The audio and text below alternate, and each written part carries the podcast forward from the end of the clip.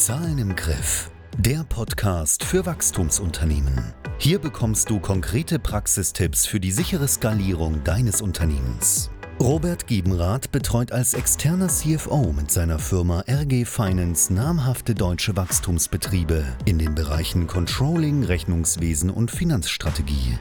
Tauche jetzt gemeinsam mit uns ein in die Chancen und Risiken der Zahlenwelt. Ab wann brauchen Startups eigentlich einen CFO? Wann sollte hier ein CFO eingestellt werden? Welche Aufgaben übernimmt der? In welcher Phase des Unternehmens? Und warum ist der ab welcher Phase wichtig?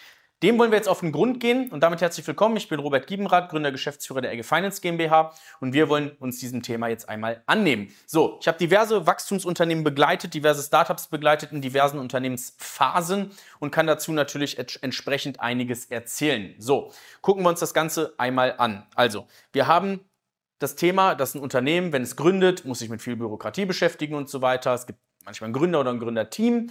Und ähm, hier geht es dann auch um die ersten Finanzierungsrunden sozusagen, ein bisschen Kohle einsammeln, Seed-Runde oder so. Und dann geht es eben darum, Geschäft, also zu bauen. Ne? Hier geht es die Idee zu feilen, der, auf der Idee rumzukauen und dann aber vor allem das Ding auch zu vermarkten und zu verkaufen. Es bringt nicht nur die geilste Idee, die nicht verkauft wird, bringt nichts so. Also man muss hier guten Vertrieb machen natürlich. Dann geht es vielleicht nächste Finanzierungsrunde und so weiter. Ne? Und Jetzt gucken wir uns das einmal an. Wie machen es denn Seriengründer?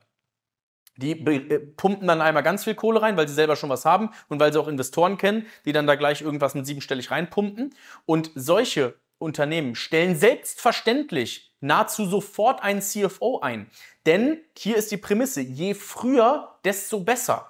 Du kannst dir als Gründer den ganzen Scheiß vom Hals halten, den du dann da hast, mit Buchhaltung aufbauen, mit Controlling-System aufbauen, mit Investoren-Reporting, mit dem Thema Bankenkommunikation, Bonität, Steuerberaterkommunikation. All das sind Themen, mit denen du dich sonst als Gründer rumschlägst, ohne dass du hier am Produkt und am Vertrieb arbeiten kannst. Das solltest du besser machen und das eben einem Experten überlassen, weil du bist da semi-gut drin und ähm, das bringt eben nichts, wenn dann ein Bereich äh, stiefmütterlich behandelt wird, der sehr, sehr wichtig ist in der Phase und wenn du sowas als Finanzierungsrunde dann machen musst und so weiter, das kostet dich unendlich viel mentale Kapazität und Stress und das ist eben etwas, was man idealerweise sofort von Profis machen lässt. Deswegen ist es bei sehr erfolgreichen Unternehmen, die auch das dritte, vierte Mal sowas machen, ist es meistens so, dass ein CFO sehr, sehr früh mit dabei ist. Wenn du dir das noch nicht leisten kannst, weil solche guten Leute kosten natürlich 10k aufwärts und ähm, ist natürlich, wollen auch noch mal beteiligt werden, wollen mindestens einen VSAP, ESOP haben, ne? Ähm, also virtuelle Beteiligung, dann ist es halt so, dass du hier guckst, dass du erstmal dich den, im Fokus auf den Vertrieb setzt. Guck erstmal, dass du Kohle reinbekommst. Guck erstmal, dass du hier die erste Million Jahresumsatz machst. Aber spätestens dann, davor musst du es selber beherrschen als CEO, spätestens dann brauchst du jemand, der sich mit den Zahlen auskennt. Es wird sonst zu gefährlich und zu zeitaufwendig. Du musst, wie gesagt, reporten äh, an, an, an die Investoren. Hier ein paar falsche Worte und du verlierst den Trust der Investoren, dann kann es richtig blöd ausgehen. Du musst nach der, nach der Finanzierungsrunde musst du schon die nächste vorbereiten. Ne? Du musst hier gucken, du musst hier auf Investorensuche gehen. Ansonsten lassen die dich am langen Arm verhungern und kaufen dich dann irgendwann aus der Insolvenz. Das kann halt sein, wenn du eine geile Idee hast, aber dann äh, keine Peilung von der Liquidplanung und so. Ne?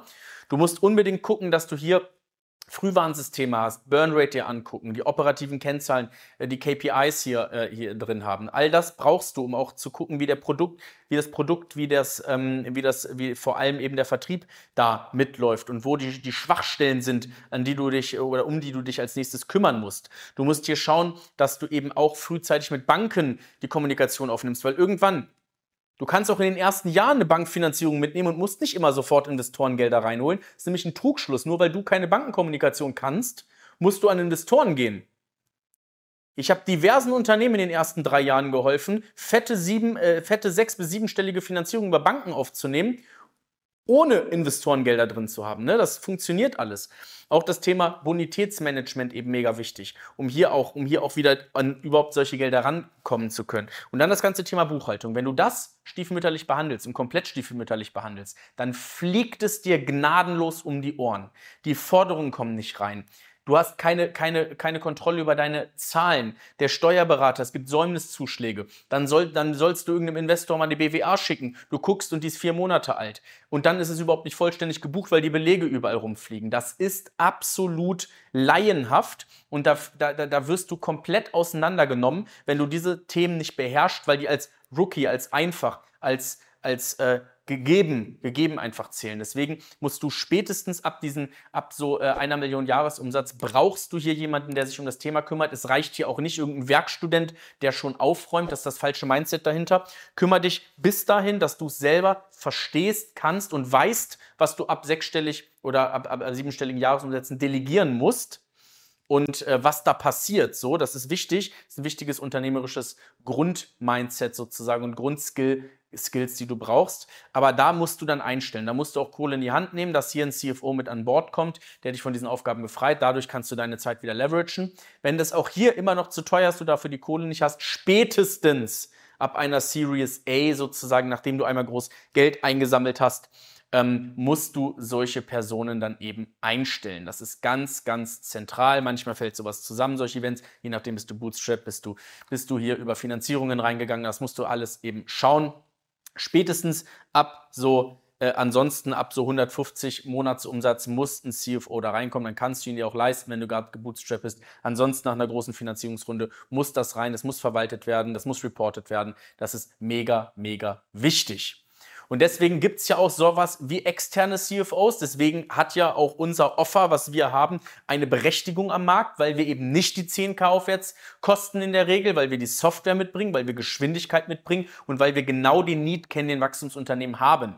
So, und das ist eben etwas, was dafür sorgt, dass wir es deutlich günstiger anbieten können und damit es eben auch früher möglich wird und eben mitskaliert. Wir haben auch schon Unternehmen auf Börsengänge vorbereitet und wir haben Unternehmen in der Gründungsphase geholfen. Das heißt, wir haben diese Bandbreite hier. Wir haben extrem viele Mitarbeiter dafür. Wir betreuen sehr erfolgreiche deutsche Unternehmen in diesem Markt und das ist eben etwas, wo es schon sehr früh Sinn machen kann. Wie gesagt, spätestens ab diesen siebenstelligen Jahresumsätzen oder schon eine Runde vorher nach der Finanzierungsrunde kann es sehr, sehr viel Sinn machen, hier mit einem externen CFO zu arbeiten, der dann eben mitwächst und hier das Unternehmen beim Wachstum begleitet. Mach es wie die Profis, guck, dass dein Unternehmen nicht gegen die Wand fährt. Mach es hier professionell, hol dir da die Hilfe. Das ist nicht etwas, was ganz spät kommt, sondern das ist etwas, was dir sehr früh mentale Freiheit, sehr, sehr viel bessere Zahlen und Kontrolle über dein Unternehmen gibt und dein Unternehmen extrem ins Wachstum bringt. Auch die ganzen Finanzierungen werden einfacher. Du hast mehr Kohle zum Arbeiten, du hast mehr Kontrolle und das ist etwas, was dein Unternehmen braucht, damit es richtig abgehen kann. Das wünsche ich mir für dich.